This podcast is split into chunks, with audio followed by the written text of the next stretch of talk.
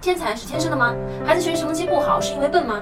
我每次啊跟朋友们去分享这个学习方法的时候，他们都会告诉我，他们觉得考上清华北大都是天才，只有天才才能做得到的事情。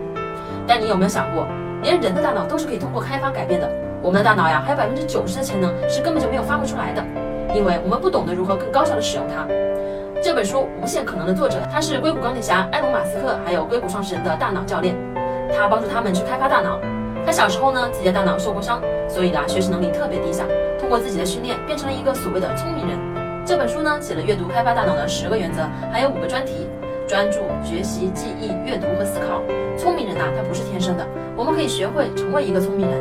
如果连我们的大脑智商都可以改变，那么还有什么是不能改变的呢？所谓无限可能是什么意思呢？不是说这个人啊得是天才，而是说我只要去力所能及的把我能做的事情给做好了，那么我就已经是别人眼中的天才了。